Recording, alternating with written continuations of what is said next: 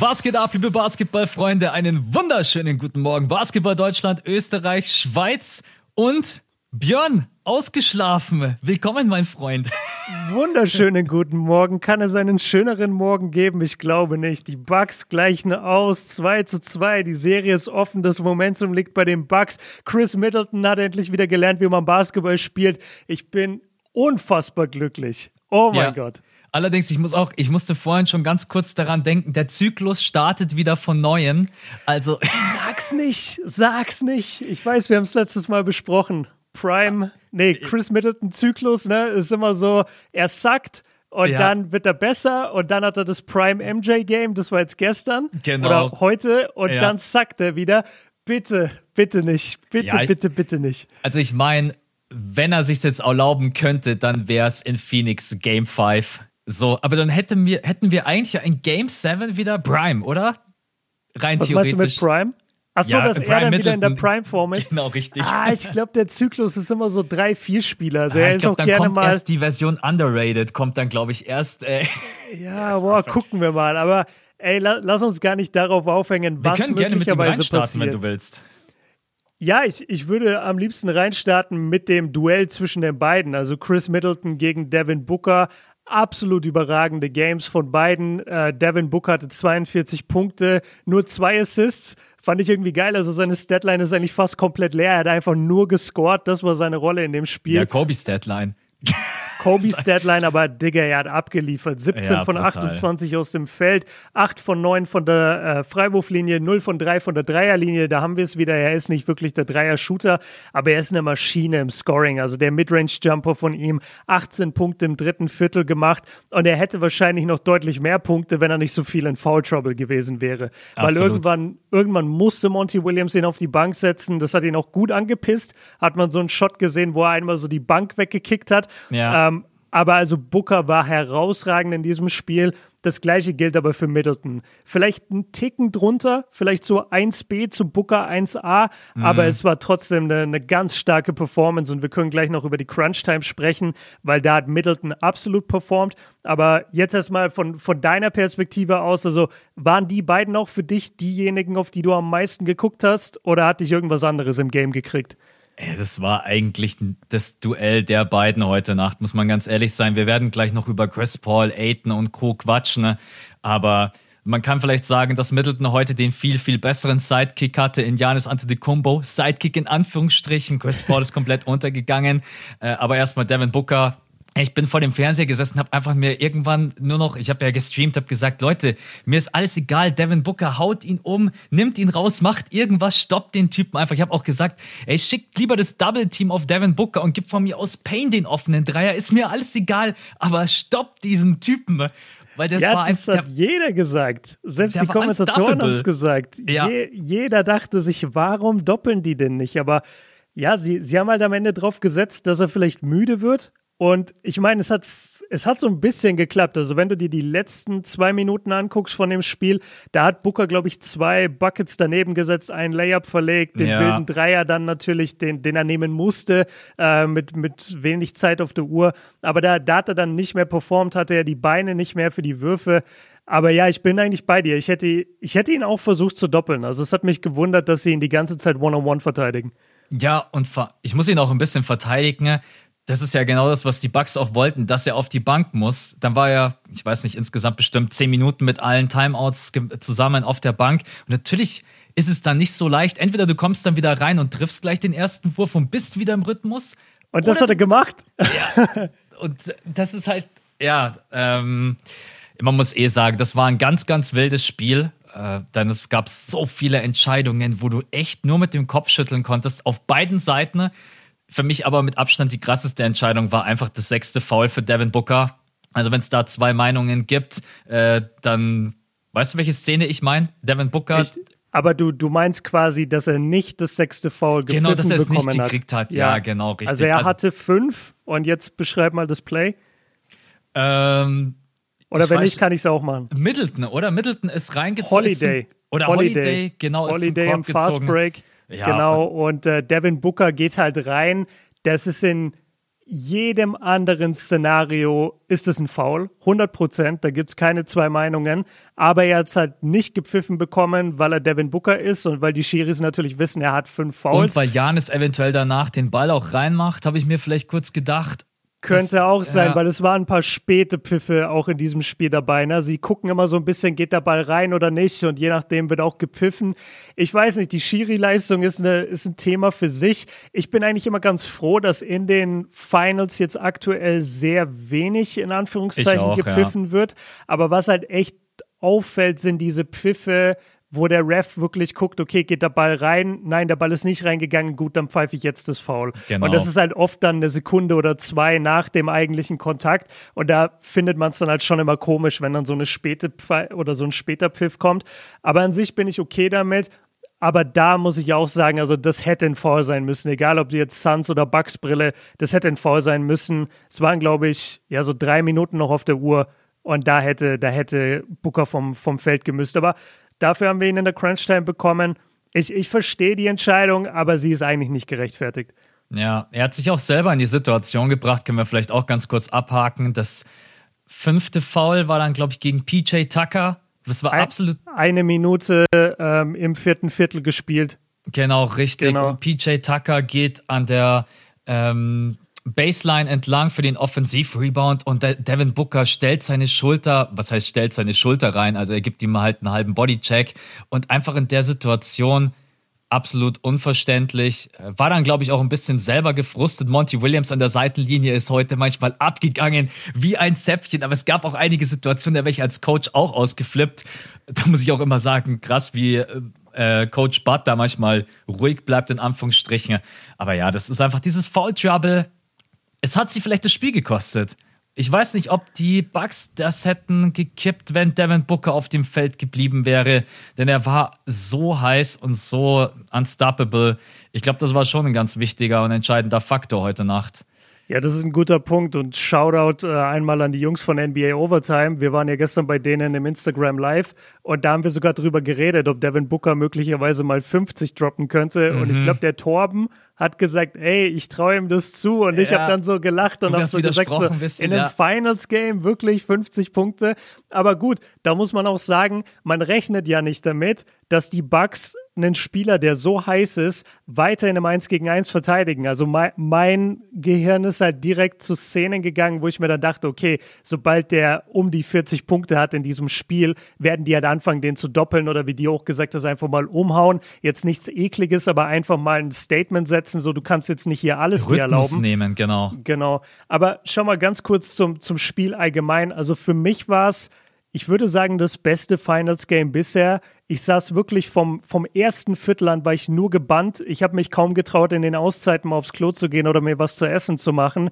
Die, es gab nicht wirklich viele Führungswechsel, hatte ich das Gefühl. Also Phoenix war eigentlich immer ein Stück vorne, immer so mit sechs, sieben Punkten. Zweistellig war es jetzt nicht so häufig.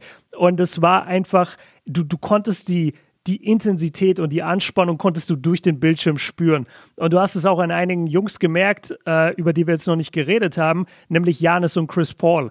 Eigentlich die Frontrunner in der jeweiligen Mannschaft für den Finals MVP. Janis vom ersten Viertel an überhaupt nicht er selbst, hat auch wieder seine komische Pause da gefordert nach drei Minuten. Die checkt das, kein Mensch, oder?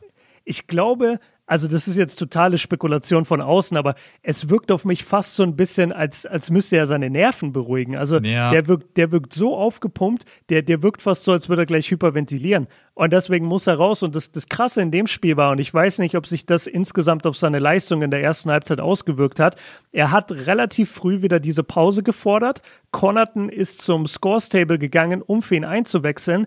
Und dann ist aber zwei Minuten Spielzeit kein einziges Mal der Ball irgendwie ins Ausgegangen. Ja. Und dann musste er die ganze Zeit draufbleiben und du hast immer wieder geguckt, wie er zur Seitenlinie schaut und, und quasi ausgewechselt werden will. Aber sie nehmen dafür natürlich nicht extra ein Timeout. Mhm. Und dann mussten sie irgendwann ein Timeout nehmen und ich frage mich, ob das ein bisschen zu lange gedauert hat für ihn. Also das war sehr interessant. Erste Halbzeit Janis, dafür in der zweiten Halbzeit war ein bisschen aggressiver, hat am Ende trotzdem noch eine, eine gute Statline hingelegt. Aber ich finde die Story des Spiels war Chris Paul. Und du kannst ja gerne mal drüber sprechen. Also, was hast du von ihm gesehen, beziehungsweise was hast du nicht von ihm gesehen in diesem Spiel? Können wir gleich nochmal über den Stream gestern. Also wir waren gestern mit den Overtime-Jungs auf Insta live und habe ich auch gesagt, also Chris Paul ist halt eigentlich fast mit der wichtigste Faktor, weil wenn Chris Paul halt nicht funktioniert, dann funktioniert Aiden auch nicht. Und genau das haben wir heute Nacht auch gesehen. Die Andre Aiden hatte gerade mal sechs Punkte, okay, 17 Rebounds, ich, das ist halt auch schon krass. Also die nimmt er halt auch fast schon im Schlaf mit, ist halt im Boxout extrem, extrem stark. Also wie er seinen Körper auch reinstellt und auch gegen Jan ist das ein oder andere Mal. Chris Paul, ich habe keine Ahnung, was los war. Das Einzige, was ich halt gesehen habe, das, was wir beide auch gefordert haben, Drew Holiday ist immer sofort früh drauf. Er wollte ja. Chris Paul einfach unglaublich unter Druck setzen. Aber das ist einer der größten Point Guards aller Zeiten und normalerweise hat Chris Paul damit ja auch nicht so die großen Probleme. Aber was er, der hatte heute ja auch stellenweise Probleme mit dem Ballhandling. Das sieht man bei einem Chris Paul normalerweise nie. Ich der, hatte, der hatte fünf Turnover, was sehr uncharakteristisch ist für ihn. Die haben auch eine Statistik gezeigt, dass er seit Spiel 2 viel häufiger den Ball verliert als in den, als in den äh, ganzen Playoff-Spielen zuvor. Mhm. Er hatte von der Statline her zehn Punkte, sieben Assists, okay vier Rebounds und dann halt null Steals, null Blocks, fünf Turnover, vier Fouls, hat ein Plus-Minus von minus zehn, das schlechteste insgesamt im Phoenix-Roster. Und es war wirklich so, wenn er auf dem Feld war, war Phoenix schlechter, weil er hat nichts zusammenbekommen. Das war schon, ich, ich weiß gar nicht, wie man das verbuchen soll, weil ich finde jetzt nicht, dass Holiday ihn signifikant stärker verteidigt hätte als in den Spielen hat zuvor. Er nicht, nein. Es war eigentlich die gleiche Defense, nur Chris Paul kam überhaupt nicht klar ich, ich weiß nicht, ich finde, man verbucht es einfach als, als Blackout-Game. Äh, ja. also wir haben die PK jetzt noch nicht gesehen, Leute, aber ich kann mir vorstellen, dass er sowas sagen wird wie, ey, ich hatte es heute Nacht einfach nicht, so I, I, I just didn't have it. Und ich glaube, er kann sich das selbst auch nicht so wirklich erklären, aber das war ein reines Blackout-Game. Der Typ hatte im ersten Viertel zwei Punkte. Und ja. in der, ich glaube, in der gesamten ersten Halbzeit hatte er zwei Punkte, habe ich mir aufgeschrieben. Und dann acht Punkte in der zweiten Halbzeit. Also da kam nichts von ihm. Es war, es war das schlechteste Playoff-Spiel bisher von ihm. Ja, aber was mich dann schon auch trotz allem gewundert hat, dass es dann auch vom Playmaking her nicht hinkriegt. Also, dass ein Chris Paul jetzt auch mal eine Nacht hat, wo er jetzt keine 20 plus macht, wo ja jeder mittlerweile so tut, als wenn das der Standard wäre, aber mhm. ist eigentlich nicht der Standard. Aber er hat es auch vom Playmaking her nicht hingekriegt. Er hat keine guten Pässe gespielt, keine schönen Looks für seine Mitspieler kreieren können. Das Pick and Roll hat heute Nacht überhaupt nicht funktioniert wie in den Spielen davor.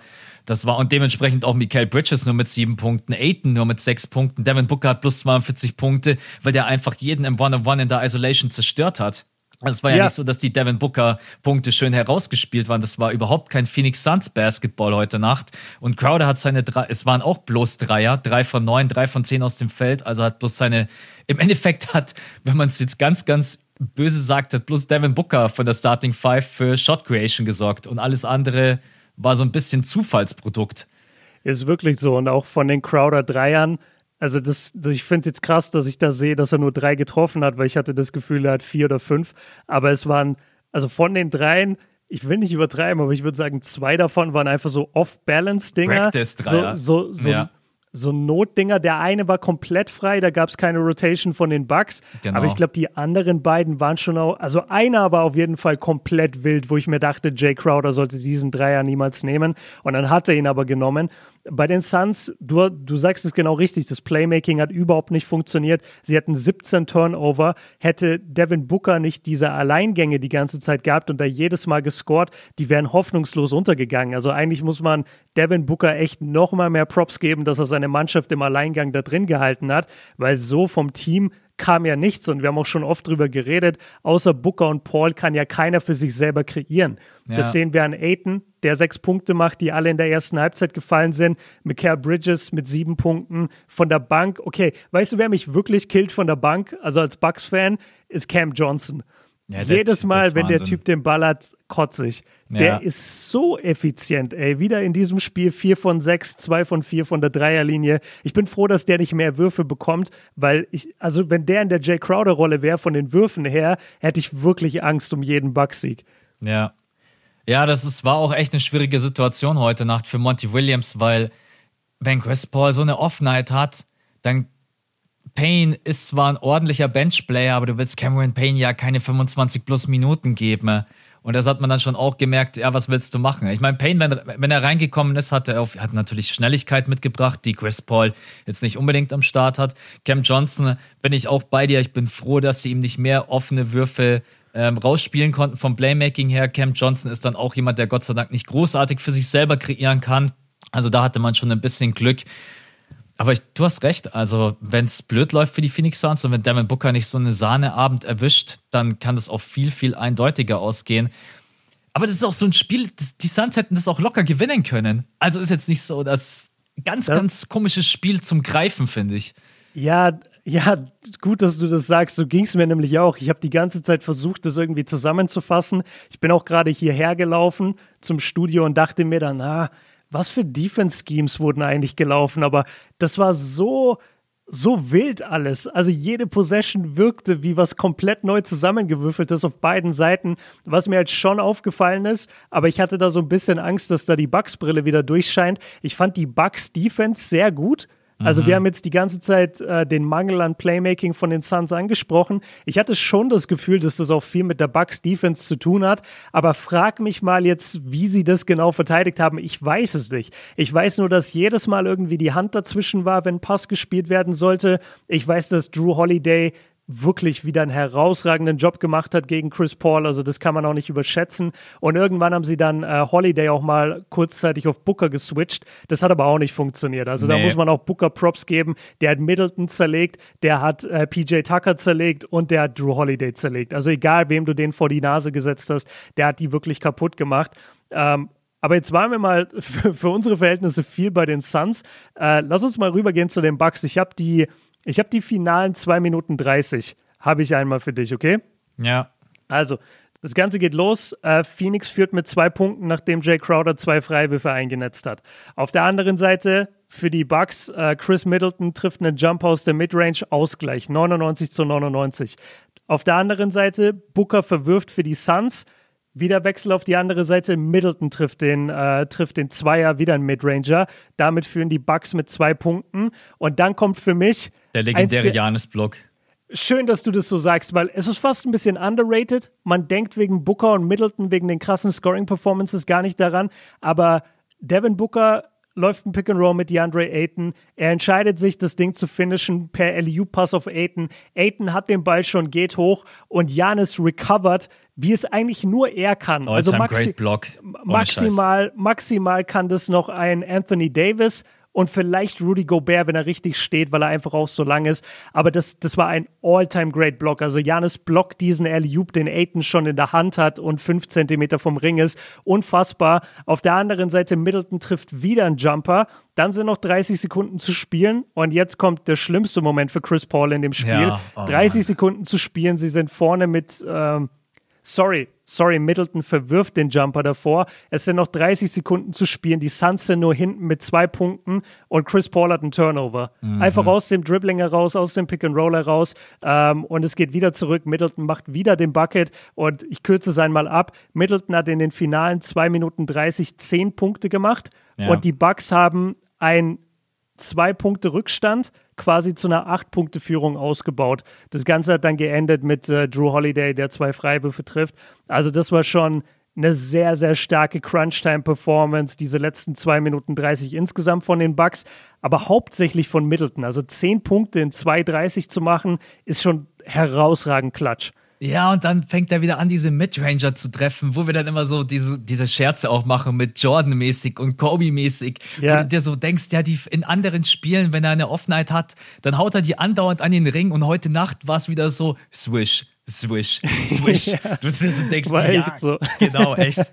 Aber der ja, schlimmste Mann. Moment, und da hat er mir sogar echt ein bisschen leid getan, Chris Paul, liegt dann am Boden, steht dann wieder auf, fest sich an die Nase und sagt, Alter, wahrscheinlich in seinem Kopf, Mann, das war, das war's. Und im Endeffekt, yeah. das war dann auch die, also Game-Winning-Block, würde ich mal sagen, kam von Janis, aber wo dann wirklich das Ding durch war nach dem Turnover. Weil dann ja. war klar, ich weiß dann gar nicht mehr, was es war, Two-Possession-Game, da mussten die Phoenix Suns die ganze Zeit faulen. Äh, dann auch immer sehr, sehr schlau gemacht von den Milwaukee Bucks, da Middleton den Ball in die Hand zu drücken, äh, so schnell ja. wie es geht. Ich glaube, Janis hatte einmal einen falschen Inbound, wenn ich mich nicht täusche. Ja, das haben sie dann gezeigt. Ne? Er, war ja. nicht, er war nicht mit beiden Füßen im Aus beim, beim Einwurf. Aber das haben die Refs nicht gesehen. Ja, die Refs, also müssen schon manchmal echt auch ihre Augen aufmachen. Also, ich will da gar niemanden verteidigen und natürlich beide Lager sind komplett ausgeflippt. Die Suns-Fans schimpfen auf die Refs, die Bucks-Fans schimpfen auf sie. Ja, es, ist, es sind einfach Situationen, die man halt einfach sehen sollte. Und besonders, wenn es dann so eng ist. Ja, extrem geile Crunch-Time war auch spannend. Zu dem, was du gerade angesprochen hast mit den Defense-Schemes. Ich habe das erste Viertel so ein bisschen drauf geachtet.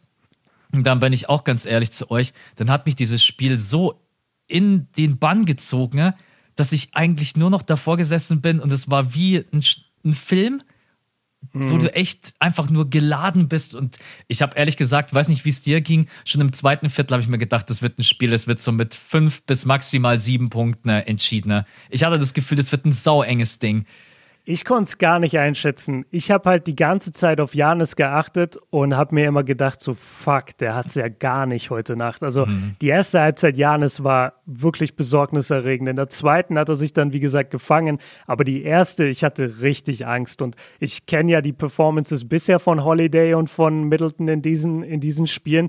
Und ich wusste nicht, dass Middleton sowas zünden kann oder da in den finalen zwei Minuten 30 zehn Punkte reinballert. Davon habe ich halt nur geträumt. Und deswegen hatte ich extrem Angst, dass die Suns hier gewinnen. Mir ist schon auch aufgefallen, okay, Chris Paul hat es auch nicht so wirklich, aber bei ihm habe ich eher dran geglaubt, dass er in der zweiten Halbzeit einfach mit einer anderen Intensität rauskommt und plötzlich voll da ist. Ja, oder und ich im vierten weiß, Viertel wieder ausrastet. Genau, und ich weiß, wie einfach in Anführungszeichen er sich seinen Wurf kreieren kann und das ist schwerer als die Würfe, die sich Janis kreieren kann. Vor allem, und das wird dir auch aufgefallen sein, Janis hat auch am Anfang überhaupt nicht den Weg in die Zone gesucht. Also der, der hat äh, beim Pick and Roll ist der so ist der so ganz lasch immer nur abgerollt, eher so auf den High Post anstatt wirklich zum auf, Korb. Ja, ja. richtig beleidigt im Stream. Ja, es hat ähm, mich richtig gelangweilt. Also ich fand auch das Pick and Roll zwischen Middleton und Janis in der ersten Halbzeit scheiße, bin ich ganz ja, ehrlich. Ja, es, es, war es war einfach äh, komplett effektlos, weil Janis nicht gerollt ist, sondern genau. er ist er ist mehr gepoppt an die Freiwurflinie ja. und was will er da mit dem Ball? Das kennen wir ja. Da baust du dann die Mauer um ihn und fertig und das mhm. haben die mhm. Suns auch gemacht. Äh, man muss ihm zugutehalten, er hatte daraufhin auch äh, seine Assists, also er hatte für alle da draußen jetzt mal 26 Punkte, 14 Rebounds, 8 Assists. Das ist natürlich eine Monster-Statline. Ähm, aber das ist halt nicht vergleichbar mit den Statlines von den Spielen zuvor, wo er immer 40 hatte. Und es gab ein paar Possessions auch in der ersten Halbzeit, wo er einfach allein unter dem Korb war, manchmal gegen Campaign, manchmal gegen Cam Johnson und er hat das nicht genutzt. Er, er hat das einfach, er, keine Ahnung, er war wieder in diesem Brooklyn-Modus, dass er über James Harden den Fadeaway lieber wirft, anstatt ihn aufzuposten. Und da habe ich, da habe ich wirklich Schiss gehabt. Ey. Ich bin so froh, dass die Bucks dieses Spiel gewonnen haben und dass Middleton Prime MJ heute Nacht war. Ich muss einmal deine Emotionen wissen. Ne? Okay. Zwei Dreier hat er genommen. Janis, ja. er nimmt den ersten Dreier, airballt den, nächste Possession, sprintet er nach vorne, top of the key und nimmt den Dreier, Dreier. dass er denkt, wie als Dame oder Steph, ich bin, ich, ich bin vorm Fernseher gesessen, ich so, nee, nee, das hat er jetzt nicht gemacht, oder? Ich habe echt, ich bin davor gesessen. Ich musste einerseits irgendwo lachen, aber tief in mir drin habe ich mir gedacht, was geht denn jetzt? Hab gerade eben den Airball geworfen, dann sprintet er nach vorne, weiß nicht, wie viele Sekunden auf der Uhr waren und nimmt da den Dreier. Ich habe gedacht, das ist jetzt nicht euer Ernst, oder? Wie hast du die Szene gesehen? Das war mein schlimmster Albtraum. Das ja. war wirklich der Moment, wo ich dachte, fuck, er hat's heute Jetzt gar nicht. Jetzt verlieren sie's. ja, wirklich, weil wenn Janis anfängt, diese Dinger zu nehmen, so früh im Viertel und so früh auf der Shotclock, dann hat er keinen Bock in die Zone zu gehen. Ob mhm. jetzt Verletzung oder was auch immer, mental, keine Ahnung. Aber wenn er so früh Würfe nimmt, dann weißt du normalerweise, fuck, er traut sich nicht in die Zone oder er geht heute nicht in die Zone und er versucht über den Jumper zu kommen. Und ich habe mich erst wieder beruhigt, als er dann im dritten Viertel mehrfach äh, den Ball hatte, top of the key, wie wir gerade gesagt äh, nicht top of the key, sorry, sondern am High Post, so Freiwurflinie mäßig. Da hatte er ein paar Mal den Ball und vor ihm wurde die Mauer aufgebaut und ich hatte so Angst immer, dass er jetzt die Jumper nimmt, aber er hat jedes Mal den Ball weggepasst. Ja. Und da habe ich mich sehr, sehr drüber gefreut. Also er hat wirklich auch dazugelernt. Und das habe ich gestern auch gesagt in dem Stream, als ich ihn verglichen habe mit Michael Jordan, was natürlich nur auf das Mindset und die Intensität, die er gerade bringt, äh, abgezielt ist. Ich finde, er hat ich finde, er wirkt wie ein ganz neuer Basketballspieler. Also er hat so viel dazugelernt seit dieser Brooklyn-Serie. Der wirkt viel kontrollierter. Er, er lässt sich nicht mehr hinreißen zu diesen wilden Würfen. Und er ist damit mittlerweile okay, einfach zu sagen, gut, ich habe jetzt hier den Ball, das ist nicht meine Stärke, hier jetzt den Jumper zu nehmen oder gegen drei Leute zu ziehen. Ich gebe den Ball wieder raus und versuche eher dadurch den Ball rausgeben und dann nochmal versuchen, Possession zu beziehen oder den Ball rausgeben und dann den Pick zu stellen, gucken, was daraus passiert.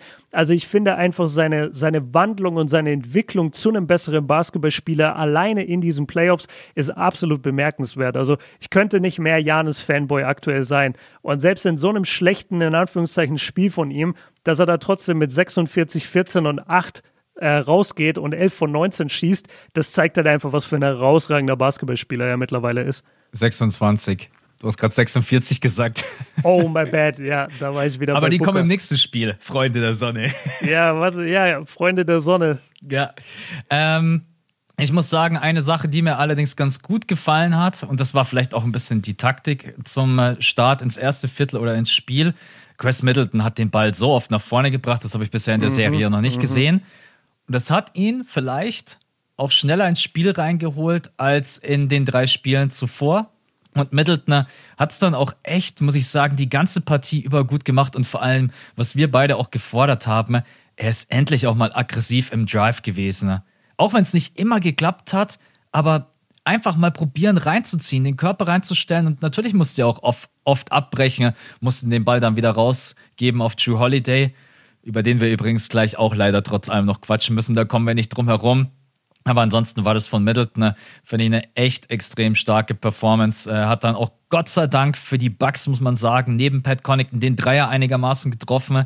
Die größte Baustelle und die Bucks hätten, glaube ich, wenn sie das Spiel verloren hätten, es auch unter anderem verloren, weil from Downtown gar nichts ging.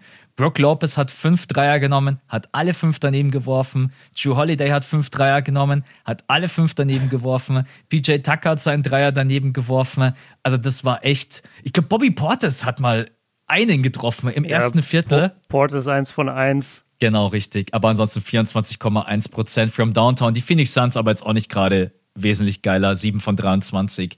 Nee, aber das Krasse ist gut, dass du das ansprichst. Also die Dreierquote nach der ersten Halbzeit habe ich mir aufgeschrieben, bei Milwaukee war 18 Prozent. Mhm. Also die haben überhaupt nichts getroffen. Und ich war auch echt, ich war wirklich überrascht, das muss man auch mal sagen. Ich weiß nicht, wie es dir ging. Ich dachte mir die ganze Zeit, boah, wie können die Bucks eigentlich so nah dran sein die ganze Zeit an dem Score? Weil die Suns haben viel besser geshootet. Also es gab Phasen, da habe ich in den Boxscore geguckt. Ich habe während des Spiels immer so live quasi drauf geguckt. Die Bucks hatten lange Stretches, wo sie 39, 38 Prozent aus dem Feld getroffen haben. Von der Dreierlinie ging absolut gar nichts. Und ich habe mich echt immer gewundert, wie machen die das? Und äh, der Grund dafür war meistens Points of Turnover. Ja, also die Suns haben halt genau. halt echt das ganze Spiel über die, die Bälle verloren, muss man einfach sagen. Und da kamen dann die, äh, die Suns, habe ich gesagt, ne? Die Suns haben immer wieder die Bälle verloren. Genau, richtig. Ja, ja. genau. Und äh, die Bucks haben daraus halt ähm, Punkte kreiert. Ja, bevor wir zur Holiday kommen, ich, ich habe es mir extra aufgeschrieben und ich will ihn wirklich einmal hervorheben. Pat Connaughton. Immer so ein bisschen die, die Lachnummer, äh, weil er natürlich von der Bank kommt, weil er jetzt nicht den typischen NBA-Body hat und weil er jetzt auch nicht aussieht wie der typische NBA-Superathlet. Und er hat auch immer mal wieder Szenen, wo er einfach nicht gut aussieht. Aber ich finde, er, er, er kommt immer besser in diese Serie, hatte jetzt in dem Spiel 32 Minuten, elf Punkte gemacht und für mich das Wichtigste, neun Rebounds. Und mhm. er hat mhm. wirklich gut gereboundet. Also da war, äh, da waren drei Offensiv-Rebounds dabei. Ja, wir dürfen nicht vergessen, das ist ein Guard, das ist ein Shooting-slash-Point Guard und der pflückt dir einfach mal drei offensive Rebounds in einem Finals-Game. Willst das du mal kurz sagen, wie viele die Bucks geholt haben und die Suns? Ja, ist dir vielleicht sagen. noch gar nicht aufgefallen? Doch, äh, wäre ich dann dazu gekommen, aber ja die Bucks hatten 17 Offensiv-Rebounds, mhm. die Suns 5. so krass. Ja, also und wahrscheinlich alle 5 von Aiton. Nee, war gar nicht, aber ja, heftig, wirklich heftig. Also auch die Andre Ayton nur mit einem Offensiv-Rebound zum Beispiel. Ähm, aber zurück zu Connaughton. Ich finde es so bemerkenswert, wenn du von deinem Skill-Level her eigentlich nichts auf dem Feld zu suchen hast und du rein über den Einsatz kommst und über die Drecksarbeit. Und das macht Connaughton. Der ist nicht ausgestattet vom Skillset her, dass er in den NBA Finals spielt, aber der gibt dir halt das, was Della Vedova dir gibt. So solche Typen, der, der gibt dir einfach Hustle, genauso wie PJ Tucker. Ja. Wie, wie, oft PJ Tucker, der hatte zum Beispiel drei offensive Rebounds und seine Statline ist jetzt wieder 29 Minuten, null Punkte gemacht, äh, nur einen Wurf genommen, bla bla. Und du sagst so, ja, PJ Tucker, was macht der überhaupt auf dem Feld? Alter, die Bucks verlieren dieses Spielhaus hoch ohne PJ Tucker. Der mhm. ist so ein Motor für die, der ist so eine Maschine, der ist so ein Hustler und, und der ist auch so ein Typ, dem ist egal, ob er am Ende den Rebound pflückt, Hauptsache seine Mannschaft hat den Rebound. Ja. Weißt du, der, der boxt auch drei Leute aus, so Steven Adams mäßig und lässt dann Westbrook halt jeden Rebound holen, aber er weiß, er hat dafür gesorgt, dass Westbrook den Rebound kriegt. Und so ist Tucker, finde ich, bei den, bei den, Spur, äh, bei den Spurs, äh, bei den Bucks und wie gesagt, also Con hat ein echt starkes Spiel von ihm, war auch in der Crunch-Time viel auf dem Feld für Bobby Portis. Äh, gefällt mir saugut, wie, wie er über den Hustle kommt. Und er hat drei Riesendreier getroffen. Das waren immer Ganz so Momentum-Dreier. Ja. Ne? Jedes Mal. Und du dachtest so, wow, Alter. Also jeder Dreier von ihm hat mich dazu gebracht, von der Couch aufzustehen mit so einer Siegermine. So, ja, Mann, ja, mhm. Mann, weißt du so, ja, Mann, wir sind noch im ja, Game. Weil stimmt, das ja. waren echt entscheidende Momentum-Plays und da dreimal die Eier zu haben, die Dinger zu splashen. Also Shoutout an Pat Connaught, ein ganz starkes Spiel von ihm. Und gute Defense gespielt. Also mhm. natürlich gegen Chris so, Paul. So gut es halt geht, ne? So, gegen Booker und Paul. Ja, man muss aber halt auch sagen, wenn dann Paul so eine scheiß Nacht erwischt, dann reicht die Defense von Pat Connaught, ne, um gut zu contesten. Ne? Und das hat er ein paar Mal überragend gut gemacht. Klar, Devin Booker wollte die ganze Zeit immer top of the key den Switch auf Pat Connaught. Ne? Die haben, ist scheißegal. Es gab nur ein Ziel. Sie wollten einfach Paddy, ich nenne die beiden nur noch Paddy und Bobby, weil ich feiere das irgendwie nice. so. Yeah. Ähm, nee, hat ein überragendes Spiel gemacht. Ähm, aber wegen Switches, da können wir vielleicht auch noch mal ganz kurz drüber sprechen. Wie hast denn du das am Ende gesehen? Die Bucks hätten doch viel mehr auf Devin Booker switchen müssen und dem vom Feld spielen. Der hatte schon fünf Fouls und im Endeffekt ist es doch einfach nur logisch. Devin Booker hat fünf Fouls. Das heißt, wenn ich ihn attackiere, kann er eigentlich nicht wirklich verteidigen, weil er sonst weiß, er muss runter. Und er ist der beste Offensivspieler. Und Drew Holiday spielt gegen, gegen Chris Paul, spielt gegen Mikael Bridges, anstatt dass sie immer wieder versuchen, auf Devin Booker zu switchen, haben sie gar nicht gemacht. Und es gab noch eine Szene, und dann lasse ich dich sprechen. Ähm, Jan ist unterm Korb gegen Payne und Drew Holiday spielt den Ball, ich weiß nicht mehr auf wen, aber anstatt dass er den Ball unter den Korb spielt, auf Janis, der gegen Cameron Payne steht, da bin ich im Stream auch komplett aus mir, da bin ich komplett ausgeflippt, weil das waren, glaube ich, das wären die leichtesten Punkte im Spiel gewesen. Also ich finde, die Bucks haben es offensiv manchmal einfach nicht schlau zu Ende gespielt und zu Ende gedacht. Und das muss auch Bud dann einfach in der Timeout mal sagen. Und jetzt genau deine ich, Meinung dazu. Ja, ich glaube, leider haben wir das mittlerweile in diesen Playoffs gelernt, dass die Bugs das einfach nicht tun. Also es ist total banal und simpel, ein Mismatch zu jagen, aber die Bugs spielen das nicht. Wir haben da schon mal drüber geredet von, von ein paar Tagen oder Podcasts, was auch immer. Da habe ich auch gesagt, ey, die Bucks spielen einfach genau den gleichen Basketball, also offensiv, egal wer da vor ihnen steht. Mhm. Die laufen ihre gleichen Plays, die attackieren gleich und äh, was sie halt jetzt viel besser machen mittlerweile ist, wie sie Janis einsetzen, finde ich, und auch wie Janis insgesamt auf dem Feld sich bewegt und wo er steht und so weiter. Aber dieses, dieses Mismatch-Hunting betreiben sie einfach nicht. Und ich bin voll bei dir. Ich, ich hatte nur nicht diese Emotion, in mir drin, weil ich sowieso schon wusste, das wird nicht passieren.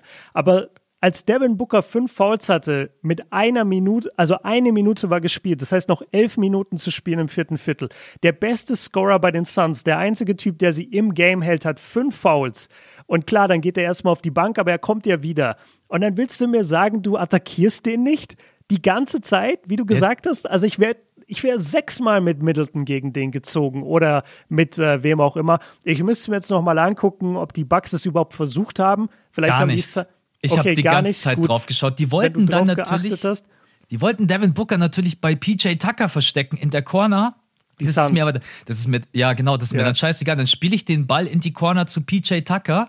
Dann steht er nämlich gegen Devin Booker und dann laufe ich ein Handoff und das spiele ich so lange, bis ich gegen Devin Booker ja. stehe. Ja. Aber sie haben es nicht gemacht. Also braucht ihr nicht nochmal anschauen. Die Bugs haben einfach, da haben sie gedacht, komm, was soll's.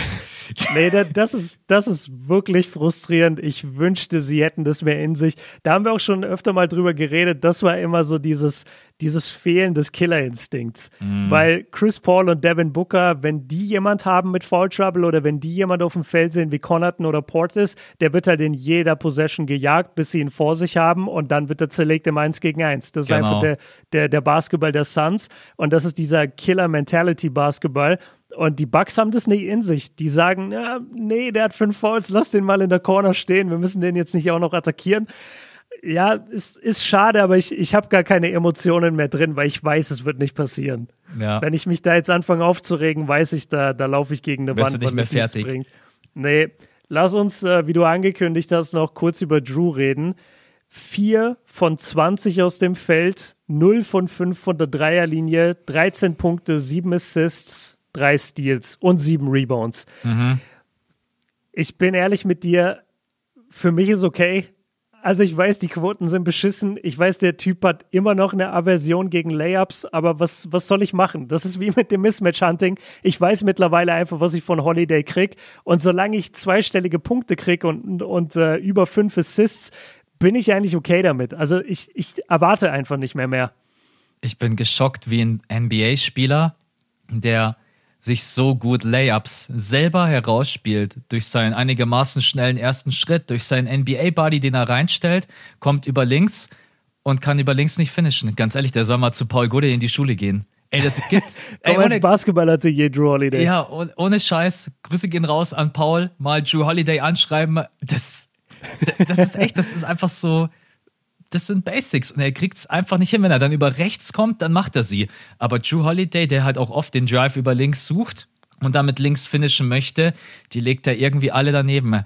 Ich habe keine Ahnung. Ich will auch nicht zu krass auf ihm rumhacken, weil ich finde, defensiv hat er echt einen guten Job gemacht. Aber das tut schon weh, 4 von 20, weil insgesamt müssen wir auch ehrlich sein, die Bucks haben 97 Würfe genommen, fast 20 mehr Würfe als die Phoenix Suns, um dieses Spiel zu gewinnen. Und das kann auch mal in dem Spiel ganz anders ausgehen, dass du dann so ein Spiel nicht kippen kannst. Bloß dadurch, dass du mehr Würfe nimmst. Und Drew Holiday, 20 Würfe, 4, kommen Sie mal ganz ehrlich, das ist, das ist absolute Scheiße. Also da muss man, das kann man einfach nicht anders sagen. Und die Dreier auch, ja, die drei. Ich habe keine Ahnung. Ich weiß nicht, was auch in ihm selber vorgeht, ob er vielleicht auch nervös ist, ob ihm der Druck zu groß ist ich wünschte mir einfach nur mal, er würde einfach mal seine Layups reinmachen, die er sich auch selber gut herausspielt. Das würde ja schon reichen. Dann kommt er doch schon auf 20 Punkte. Aber naja. Für mich ist es eine rein mentale Sache. Das ich kannst du mir auch. nicht erzählen. Also diese Layups, mittlerweile, der, der steht vom Korb und, und dir zittert schon selber die Hand, wenn du ihm zuguckst. Also der hat überhaupt keine kein Selbstvertrauen mehr in seinen Abschluss. Und ja. ich habe jetzt nicht so sehr darauf geachtet, ob das immer die linken Finishes sind im Vergleich zu den rechten. Ähm, ich achte mal drauf im nächsten Game. Aber so oder so, ja, also das ist einfach, das kann nicht sein. Und das sind auch wirklich solche Dinger. Ich habe das jetzt wieder, wieder natürlich vergleiche ich mich mit einem NBA-Spieler vollkommen zurecht natürlich. Nein, sondern, aber wenn du, wenn du schon mal Basketball gespielt hast und, und ich hatte das vor allem immer, wenn ich in eine neue Mannschaft gekommen bin, ähm, wo viele Jungs waren, die älter waren als ich oder besser waren als ich.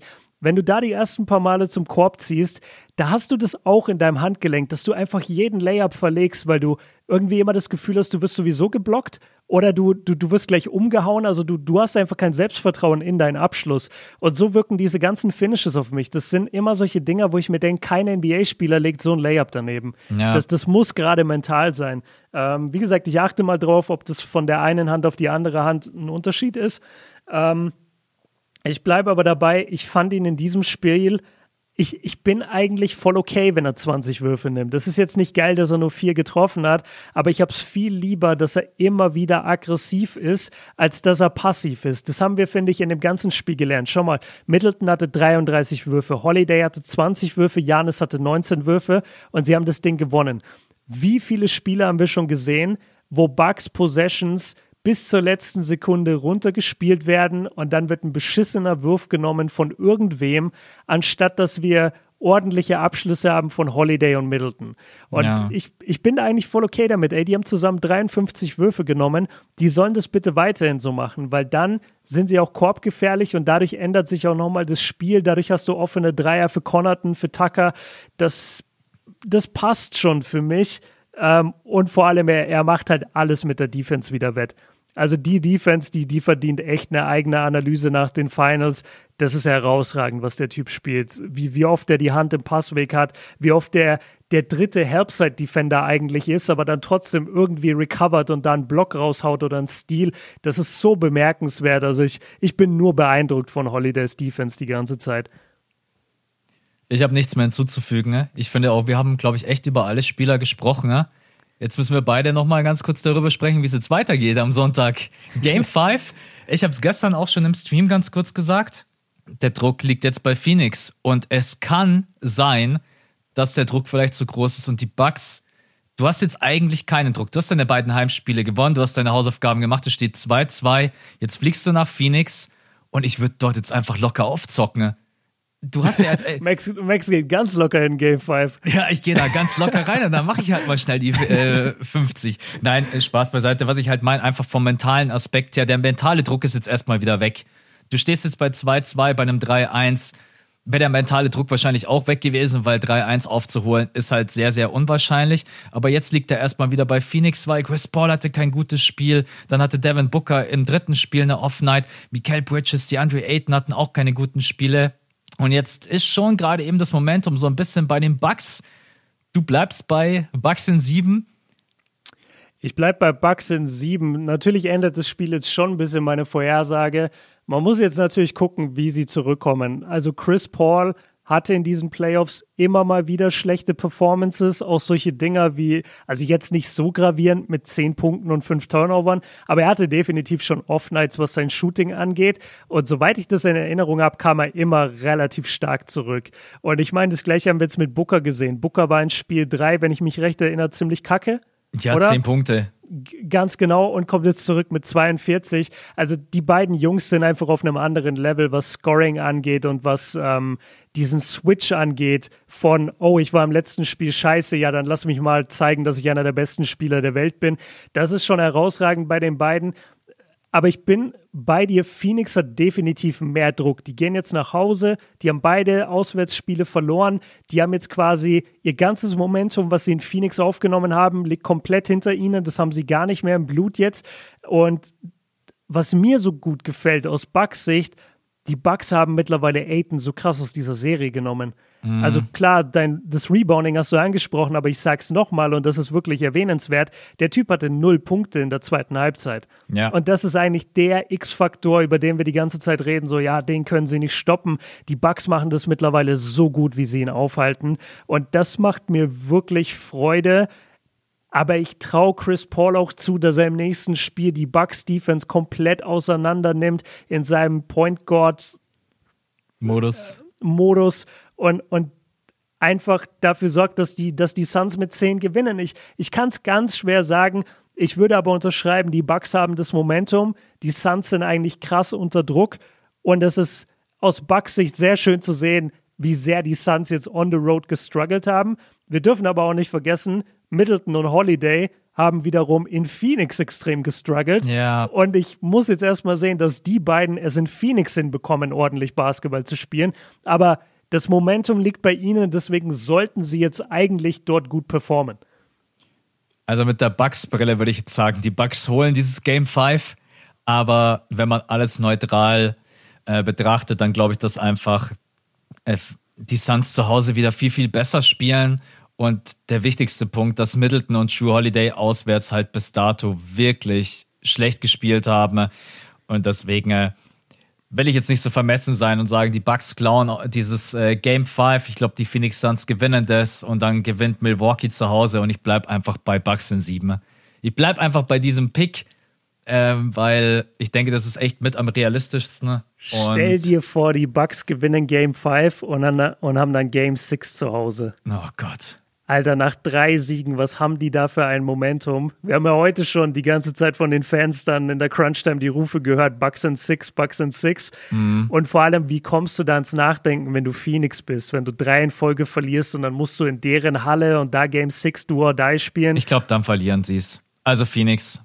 Mhm. Ich glaube, wenn sie nach Milwaukee müssen und haben zu Hause verloren, dann ist das Momentum zu krass und vor der eigenen Crowd das Ding dann nach Hause zu schaukeln aber kann natürlich auch passieren, keine Ahnung, Milwaukee gewinnt in Phoenix und Phoenix gewinnt in Milwaukee und dann, es ist alles möglich. Games, ja, das ist ja ist, das Schöne. Ich finde auch, also irgendwie, ich weiß nicht, wie es dir geht, vielleicht auch, weil bei mir gerade relativ viel los ist, aber ich habe das Gefühl, die Finals ziehen sich so ein bisschen. Also man hat echt lange Pause zwischen den Spielen, jetzt vor allem zwischen, äh, zwischen den äh, Phoenix und Milwaukee-Spielen so hin und her. Das war echt lange Zeit und manchmal habe ich so ein Off-Day, wo wo ich gar nicht an die Finals denke und dann denke ich mir irgendwann so, ah krass, wir haben ja jetzt erst Game 4 irgendwie morgen so. Mhm. Und jetzt ist es aber so weit, dass ich nicht mehr schlafen kann. Also ich will eigentlich jetzt jeden, jeden Tag ein Spiel, ich halte es nicht aus von der Spannung her. Wann ist Game 5? Sonntag um 3 Uhr in der ah, Nacht. Von, von Samstag auf Sonntag? Genau, also wieder drei Tage Pause, weil wieder on the road. Äh, die Bucks müssen ja wieder rüberfliegen nach Phoenix und ich glaube, Game 7 wäre. Game 7, nee, ich glaube nicht, ich weiß. Game 7 wäre nächste Woche Freitag. Nächste Woche. Von Donnerstag auf Freitag. Genau, von Donnerstag auf Freitag. Ähm, na, mal gucken, ob wir es kriegen. Es, äh, ja, für mich ist es natürlich auch schön. Ich, ich fieber zwar mit den Bugs, aber ich bin jetzt halt kein Die Hard Bugs-Fan. Ich will einfach nur eine geile Serie haben und das haben wir jetzt. Es steht 2-2, es ist super spannend Deswegen, also bisher bin ich einfach absolut happy und glücklich und jetzt äh, kann alles passieren und das ist das Geile an dieser Serie. Absolut. Ja, okay, dann bleibt uns eigentlich nur noch zu sagen, hoffen wir auf ein geiles Game 5. Leute, genau. wenn ihr ein bisschen die Zeit überbrücken wollt, heute ist die Premiere von Space Jam, von Space Stimmt. Jam A New Legacy. Zieht euch das gerne rein. Machen wir auch noch einen Pod drüber, wenn du ihn gesehen hast. Ja, äh, Je genau. nachdem, wann du ihn dir anschaust. Ich gehe heute noch mal rein mit, äh, mit meiner Family. Ich war ja am Samstag, letzten Samstag schon in der Premiere in Berlin. Und jetzt gehe ich nochmal hier quasi in die Premiere, in die Deutschland-Premiere mit der Fam. Äh, Freue ich mich sehr drauf. Ja, Mann, ich, ich will es gar nicht abmoderieren. Ich genieße gerade das voll, aber mit dir müssen. drüber zu reden. ja, ich weiß, wir müssen, aber ich, ich habe auch gerade einfach voll Bock, weiter in Basketball mit dir zu reden. Ähm, ja. ja, heute Nachmittag, äh, Shots feiert. Siebes äh, könnt ihr euch reinziehen mit äh, nicht allzu guter Laune wahrscheinlich. ja, Max hat vorhin gesagt, ey, ich glaube, wenn Siebes dich heute sieht, der hat überhaupt keinen Bock auf dich. ja, das ist auch so. ja, ey, selber schuld, wenn er das falsche Team pickt. Ähm, eine Sache will ich noch mal kurz sagen, ganz kurz zum Momentum von Milwaukee, worüber wir schon geredet haben, aber einfach noch, um es noch einmal auf den Punkt zu bringen. Janis hatte kein besonders gutes Spiel.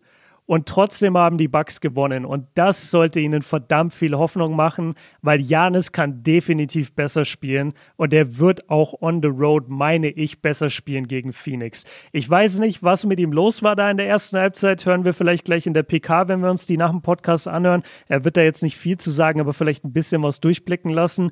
Aber das hat Middleton und Holiday echt aktiviert, hat denen mehr Würfe erlaubt. Und ich finde das eigentlich ziemlich geil, weil ich glaube nicht dran, dass Janis mit seinen zwei Punkten in der Zone die ganze Zeit alleine die Suns schlägt. Er mhm. muss Middleton und Holiday mit im Boot haben. Und das hat in dem Spiel sehr gut geklappt. Und ich hoffe, dass wir dieses Momentum als Bucks-Fans auch mit ins nächste Spiel tragen. Dem Spieler, dem ich am ehesten traue on the road, ist Janis.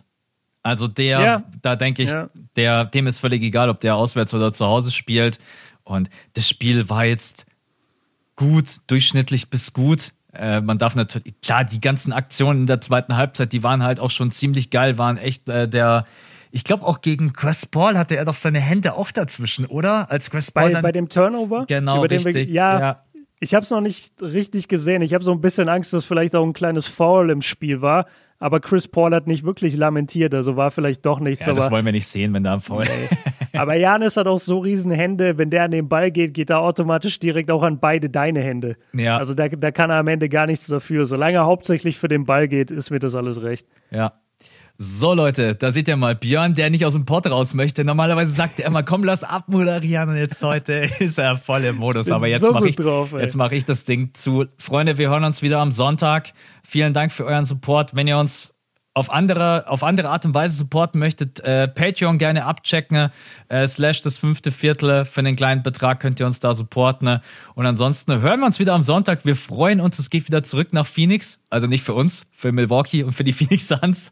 Und, nee, nee, wir fliegen auch. Ja, wir, also wie geil wäre das bitte? Oh Digga, Mann. Ey. Digga, nächstes Jahr, let's go. Nächstes, nächstes Jahr. Jahr. Genau. Wir danken euch fürs Reinhören. Wir wünschen euch einen schönen Tag und dann bis spätestens Sonntag, Leute. Bis dahin. Ciao. Ciao.